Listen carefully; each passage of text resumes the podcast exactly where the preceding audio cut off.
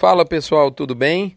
Que é o Rodrigo Albuquerque, você está comigo no Front Premium, podcast que chega ao ar para os assinantes no dia 28 ou 29 de junho e para os não assinantes apenas lá pelo dia 4 de julho. Essa vez o nosso título é interessante: Acabou a safra. Aliás, vamos começar falando o seguinte: acabaram as safras. Vamos no comentário da cabine de comando falar do mercado no curto prazo, mercado da roupa, como você sabe, eu estou me referindo nesse primeiro momento à safra da engorda de capim, a safra bovina, a safra de gado gordo, de gado gordo a pasto. Sim, nós estamos no encerramento dessa safra. E dá para falar claramente que é um encerramento diferente. Por quê? Os preços estão firmes. As escalas não estão longas. O que a gente percebe é que a gente entrou pela segunda semana seguida em aquecimento de preços em nível nacional. O atacado de carne também está enxuto e também não afrouxa nesse momento. Lembrando a você que essas informações chegam no oferecimento dos passarinhos que estão aqui ao nosso redor, mas também da MSD Saúde e Reprodução Animal, VMAX da Fibro, Aglomerax da Conan, Bifet da Vacinar, Boitel da Agropecuária Grande Lago e Frigorífico Minerva. Esse mês de junho, moçada do Pó da Viagem, está terminando muito diferente do modo como ele começou. A média da arroba do boi a prazo subiu novamente nessa semana. Semana passada havia subido quase dois reais. Nessa semana foi mais um real e nós alcançamos 145 com 46 centavos na condição a prazo. Interessante se notar é que esse preço da última semana de junho é R$ 2,25 acima da arroba média do Brasil do dia 1 de janeiro. Portanto, foi um semestre, uma safra construtiva de preços, o que é muito diferente do que a gente viu nos últimos dois anos. De qualquer forma, é final de safra. E nessa última semana, nesses últimos três dias, a indústria pagou um pouco a mais e acabou tendo um alívio de escala. A gente viu isso em São Paulo, Minas e Mato Grosso do Sul, por exemplo. Em outros lugares, mesmo pagando a mais, lá em São Paulo, por exemplo, saiu o boi de 163 com prêmio, né? Em outros lugares, como é o caso de Goiás e Tocantins, mesmo pagando a mais, não houve alívio. Moçada, é, esse momento que a gente está vivendo é o pé na peia para o analista, é a hora mais incerta, é o ponto cinza das previsões do curto prazo. Curto prazo por si já é difícil. Nessa transição de pasto, do boi a pasto para o boi dos sistemas intensivos é mais difícil ainda. Eu acho que esse ano a gente vai vivenciar a consequência forte de quatro fatores. Primeiro, chuvas acima da média que ainda dão algum suporte nas pastagens. Lógico, está secando, mas está num nível melhor do que o nosso passado recente para essa mesma época do ano. A gente está colhendo as incertezas quanto ao preço do milho, apesar de estar tá vivendo um recorde de safrinha. A gente está colhendo os frutos da recém-encerrada polêmica com relação à China e a gente está vivenciando meses de reposição bem firme. Esses quatro fatores juntos e misturados, para mim, vão desidratar o primeiro giro do confinamento. Portanto, nesse momento, vai assumir pleno protagonismo a entrega de boiadas fruto dos sistemas de suplementação a pasto intensificados o semi-confinamento, que é aquela ração até 1,25% do peso vivo, ou o que eu gosto de chamar de TIP, ou terminação intensiva a pasto, que é a, o fornecimento de ração acima de 1,25% do peso vivo. Eu acho que o boi é para cima entre julho, agosto e setembro, e se esses sistemas vierem com um volume um pouco menor, vale lembrar que tem sempre ajuda da integração lavoura-pecuária nessa época, mas se isso tiver menos oferta, nós vamos ver uma arrancada da arroba consistente e isso não deve ser surpresa no nosso radar de curto prazo. Além de tudo isso, ainda tem as alviçareiras possibilidades de melhoria ainda maior das já muito boas exportações né? ou seja, mais habilitações para a China, abertura de Indonésia, reabertura dos Estados Unidos. Para a gente não ficar eufórico, vem aí o papel frio, né? Que afasta essa euforia vinda aí do nosso PIBinho, da nossa macroeconomia interna, e isso ficou muito claro nessa semana com a revisão do previsão de PIB por parte do Banco Central. Pessoal, portanto, do ponto de vista de mercado de curto prazo, é isso que eu tenho que te entregar. Só me resta dizer o famoso e tradicional bordão futebolístico: segue o jogo, moçada. Recadinho da mãe de Iná. Essa semana foi impressionante. Eu escutava assim, ó. Vento forte e chuva no Mato Grosso. Aliás, eu vi. Calçada aiada de Campo Grande acumulou uma folha desgraçada por conta do vento de agosto que já chegou em junho. Tá secando demais. Além disso, a gente viu chuva no MS. Aí você escuta, vê um companheiro postando uma foto da varanda da fazenda, ele comendo um queijo, né, para esquentar a manhã chuvosa aí com 30 milímetros no, no, em riba do lombo. Você vê um comentário que está secando demais e rapidamente em Goiás. Você vê o comentário de que alongou escala no MS e que encurtou em Goiás. Enfim, incerteza no ar. Para mim vai demorar uns dias, mas o mercado vai seguir na direção do maior preço do ano. É essa a previsão da mãe de Ná, moçada. Amarra as carças, julho, agosto, setembro, sem nenhuma notícia nova, tudo isso se consolidando, essas previsões, a gente deve experimentar o maior, se não o maior, mas um dos maiores preços do ano. Na minha opinião, melhor do que o de outubro. Bola para frente, Bif Radar. Bif Radar a gente vê uma manutenção de um percentil muito bacana. 15% apenas para queda, 25% para estabilidade e 60% para alta. Vamos direto agora para a hora do quilo, nas palavras do Warren Buffett, um mega investidor famoso né, no mercado de capitais mundial, por que não? Warren Buffett fala o seguinte, abre aspas, ao procurar pessoas para contratar, muita gente busca três qualidades, integridade, inteligência e energia. Se elas, se esses contratados não tiverem a primeira, a integridade, as outras duas matarão você. Olha só, muito forte o que o Warren Buffett fala pra gente. Muito bem, fica aí com a sua frase, queimando aí os neurônios da sua cabeça, eu já engato mais uma reflexãozinha aqui para você. Banco Central divulgou o PIB para 2019 revisto para baixo, de 2% veio para 0,8%.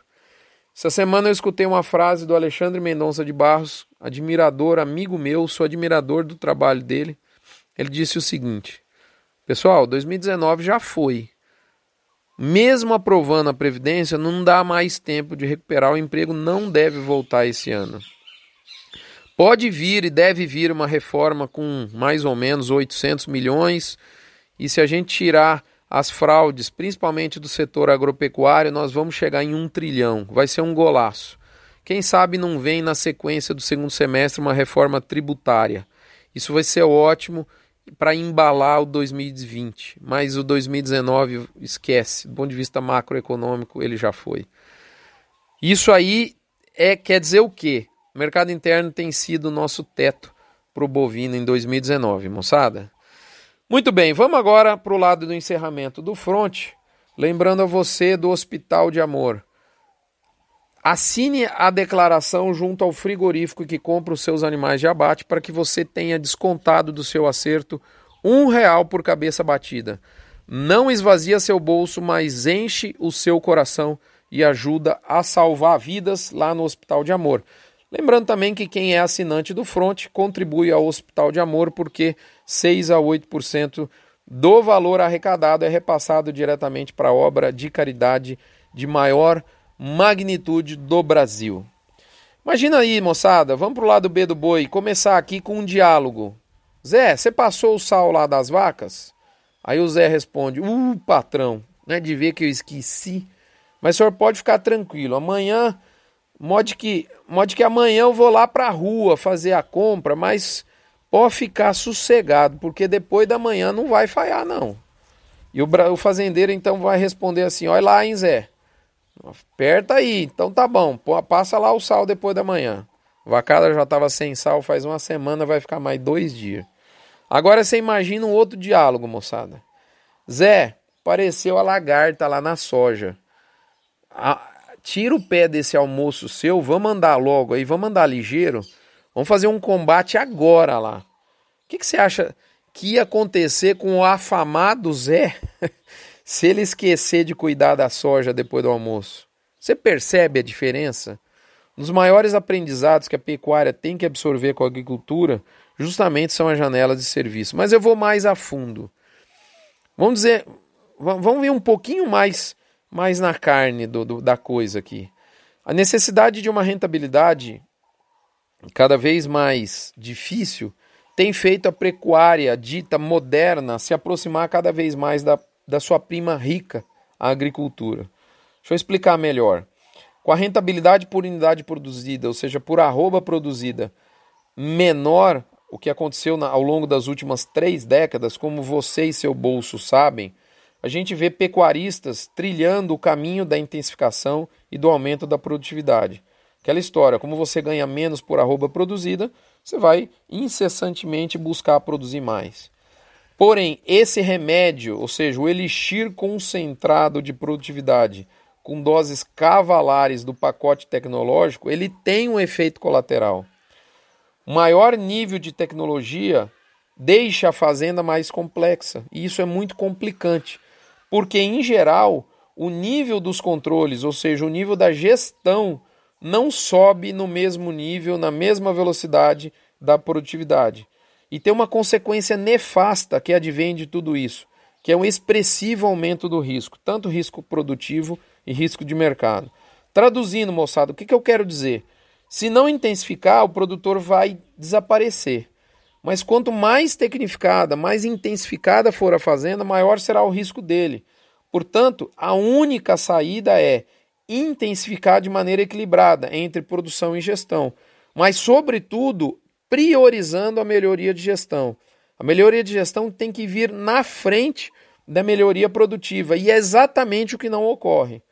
Só para vocês terem uma ideia, o Guga, Rodrigo Barbosa, lá na Embrapa, gado de corte de Campo Grande, um cara que respira pasto 24 horas por dia, disse uma vez, abre aspas, meu amigo, antes de intensificar a pastagem, vai melhorar a sua gestão. Ela deve vir na frente da melhoria produtiva. Precisa dizer mais alguma coisa? Então, a palavra de ordem na pecuária que quer se seguir perenizada é gestão. E no fim do dia, se você se perguntar o que é gestão, moçada, gestão é ter número. Abre aspas. Quem não tem gestão não tem número, não tem nada. Fecha aspas. Palavras do Antônio Schacker, nosso amigo. Gestão ainda é extremamente incipiente na pecuária. Eu deixo lá no blog um convite para você ver o, o, o Front 364, onde eu falo da gestão painel de, de bordo, gestão voo cego e gestão caixa preta. Tem muita gente no voo, no voo cego e na caixa preta na pecuária. Pouquíssimos têm um painel de bordo ativo. Ficou curioso? Lembra desse blog? Lembra desse episódio? Dá uma olhadinha lá. O Front 364. E uma consequência muito ruim da gente não ter gestão, via de regra, nos negócios pecuários, é não se ter a baliza do início e do fim dos ciclos produtivos. A gente vê sistemas de produção que entra ano e sai ano fazendo, fazendo, fazendo. O famoso fazenda está sempre fazendo, né? As pessoas perdem o senso de urgência das tarefas a serem desenvolvidas. O conceito de janela produtiva simplesmente deixa de existir e aí viabiliza, né? Endossa a atitude do Zé e do seu patrão. Põe o SAR das vacas daqui três dias, tem problema não. Já tá mesmo uma semana sem ver sal, né? Vamos pôr uma foto do saco de sal lá, né? Eu dou um nome claro para isso: procrastinação, o famoso empurrar com a barriga. Como toda escada de mil degraus, moçada, você que quer mudar, né, tem aquele que é o mais importante dos degraus, que é o primeiro. Né? Esse front não poderia deixar de enfocar esse. E é esse que está passando justamente nessa semana. E essa é o, é o encerramento da segunda safra. Está se encerrando a safra agropecuária 18-19. Soja tem safra, milho tem safra, café tem safra, piscicultura tem safra, vinho tem safra. Por que, que o bovino haveria de não ter safra? E aí você pode se perguntar, tá bom, Rodrigo, mas o que, que é safra? Em resumo, é um período de tempo pré-determinado, com início, meio e fim, aonde devem ocorrer todas as atitudes produtivas críticas e cíclicas. Em outras palavras, você dá uma fatiada no tempo, de acordo com os eventos importantes aí da sua produção, de modo que dentro desse intervalo determinado você pode iniciar e encerrar um ciclo produtivo e mais do que isso ter condição de apurar todos os seus resultados, sejam eles financeiros, sejam eles produtivos. Com isso ganha destaque o censo das janelas produtivas, ou seja, o censo de um janela produtiva é o período correto para você fazer determinadas atividades, sob pena dessas atividades, se não forem feitas nas janelas ideais, elas não vão produzir os resultados que você tanto espera. Quer um exemplo? O plantio de milho dos Estados Unidos, né, visto nesse momento né, de maneira é, muito desafiado por conta das chuvas. Se o, se o produtor lá dos Estados Unidos plantar fora da janela produtiva mais indicada, ele não tem o seguro, algo que a gente ainda não tem é muito claro aqui. Esse é um exemplo muito didático lá da pecuária americana, da agricultura americana. Pessoal, para finalizar, até mesmo em função da pecuária e da agricultura né, estarem cada vez mais juntas e misturadas, ganha destaque a determinação de que a safra da agropecuária seja iniciada dia 1 de julho e finalizada, melhor dizendo, no dia 30 de junho. E é justamente nessa semana de virada de chave de safra que a gente está vivendo. Você, nesse momento, deve estar apto para determinar o resultado, tanto produtivo quanto financeiro, dos seus últimos 12 meses de trabalho e, da mesma forma, ter o planejamento na ponta do lápis dos próximos 12 meses quanto ao seu capital de giro, fluxo de caixa, previsão de receitas, previsão de despesas, desembolso e por aí vai. A Asbram, por exemplo, uma empresa afiliada à Asbram, pode te ajudar a entregar uma previsão de desembolso para o plano anual de nutrição né, para ser implementado aí na sua propriedade. Você tem todo esse planejamento pronto? Como é que está a governança nesse ponto do seu negócio pecuário. Caso esse conceito de safra não seja uma realidade na sua fazenda, não perca a oportunidade que a próxima segunda, dia 1 de julho, vai te entregar. Ela é o primeiro dia da safra 19-20. Tem muitas empresas muito profissionais no mercado que podem te ajudar na empreita da implantação desse conceito de safra na sua fazenda, caso você precise de ajuda. Não perca a próxima segunda. Todas elas são importantes, mas a próxima é o primeiro dia da safra 19 e 20. Entre com o pé direito nessa safra. Ela abre seu ano e ela não tem replay. Moçada, é esse o recado. Fiquem com Deus. Até a próxima semana. Eu vejo vocês aqui. Até lá.